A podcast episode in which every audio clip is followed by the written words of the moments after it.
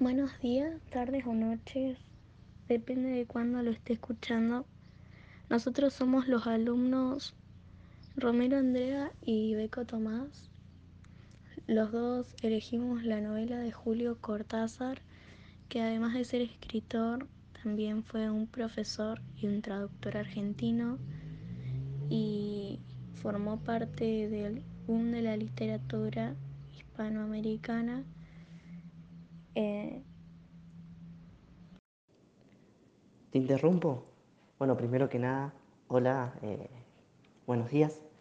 Y sí, nosotros, bueno, venimos a hablar de, de Rayuela, que esta novela, aunque muchos la suelen considerar antinovela, pero bueno, Julio Cortázar la considera una contranovela. Esta, bueno, está compuesta de aproximadamente 150, 155 capítulos y bueno, fue una de las obras como centrales que, que tuvo este boom latinoamericano, ¿no? Y también eh, fue como un eje principal de la literatura en español, porque fue tan diferente que tuvo, tuvo su particularidad. Sí, sí, totalmente, porque esta novela en su momento en la década de 1960 rompió con todas las estructuras de la literatura. Bueno, sí, eso, eso también es fundamental, pero uno de, de los temas que venimos a debatir acá, dentro de la novela de Rayuela, es el existencialismo, perdón, que es esa corriente filosófica que surgió después de la Segunda, de la segunda Guerra Mundial, ¿no? Que, que era esto, era ese hombre que, que estaba, que, que como que pretendía siempre el suicidio, que siempre tenía malos pensamientos, pensamientos negativos, que nunca veía el lado bueno de las cosas, que siempre se quejaba, que siempre contenía mucho odio dentro de él.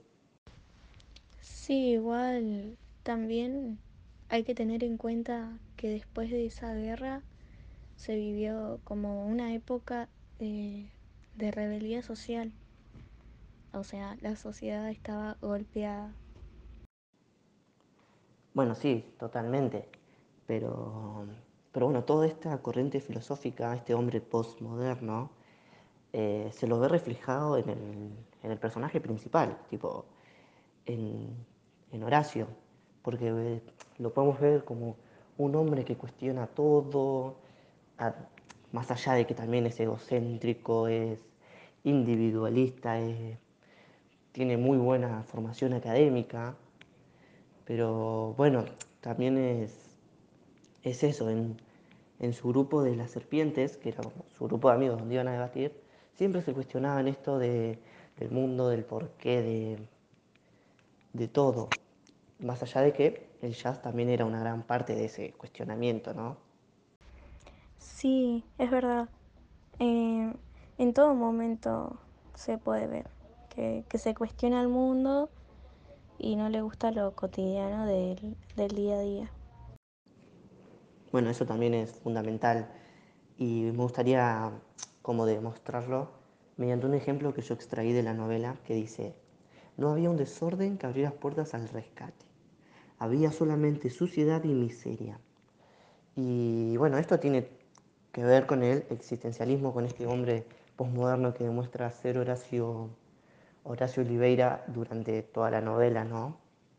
Que siempre se va, como vos dijiste, que se va cuestionando el mundo y eso, ¿no?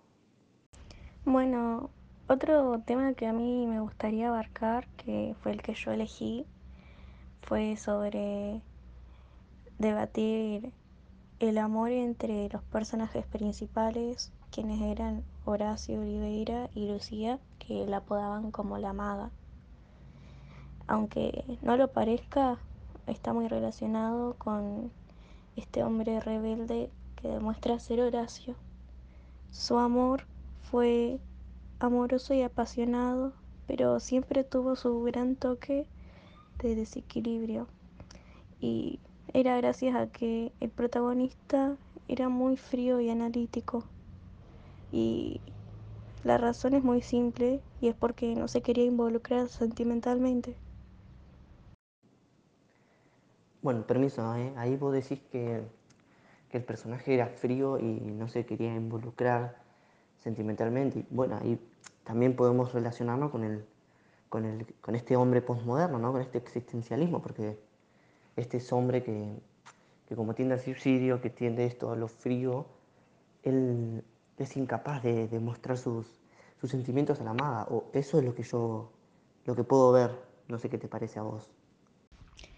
Sí, concuerdo con lo que decís. Eh, su romance fue raro o apasional. Y bueno, también el orgullo de Horacio como que tampoco lo dejaba de mostrar sus sentimientos. Igual vos, perdón no que te interrumpa, pero vos ahí hablas de, orgullo, yo no lo veo así. Eh, para mí, Horacio, yo no lo veo como un hombre orgulloso, sino como un hombre que, bueno, tenía gran capacidad intelectual y no se quería involucrar en amores, en desamores también. Yo lo veo como un hombre que no estaba para esas cosas. Sí, sí, coincido con vos en eso, porque para mí eh, le gustaban mucho las discusiones y el debate de lo intelectual y lo correcto, que él era como muy inspirado a la literatura y el arte y dentro de todo era una persona con buen carácter. Y bueno, sí, le gustaban mucho los debates intelectuales, pero eh, un ejemplo que pude sacar de la novela fue cuando el hijo de la maga, lamentablemente, eh, fallece y bueno, ella desaparece por un tiempo indeterminado, lo cual provoca que Horacio eh, vaya en busca de ella en Buenos Aires, en Montevideo. Mira, eh, contextualizando el ejemplo que me acabas de dar, perdón igual que sea tan pesado con este existencialismo, pero con ese ejemplo sí que me, que me decís que él la empieza a buscar y empieza a preocuparse por ella, eh, yo puedo observar que el existencialismo como que quedó de lado, ¿no? Como que empezó a centrarse en sus sentimientos, como que empezó a preocuparse, a, querer estar con ella, wow, lo que yo puedo observar. No sé qué te parece. Sí, es verdad, tenés razón. Eh, no, no, lo había mirado por ese lado. Eh, él como que empezó a demostrar no todos los sentimientos así, pero un poco demostrando la preocupación que sentía porque no sabía dónde ella dónde estaba su paradero. Y a medida que él la iba buscando, eh, se encontró con unos amigos íntimos, eh, los cuales eran llamados Manolo y la esposa Talita. Y a medida del tiempo, él como que se fue confundiendo a Talita con la maga y se empezó a enamorar de ella. Mal, mal, mal, mal, tenés razón. Porque, bueno, se empieza a, enamorar de ella y, bueno, lamentablemente eh, después Talita lo rechaza y, bueno, él empieza como a caer de nuevo a ese hombre triste y empieza todos sus sentimientos bajones, por así decirlo.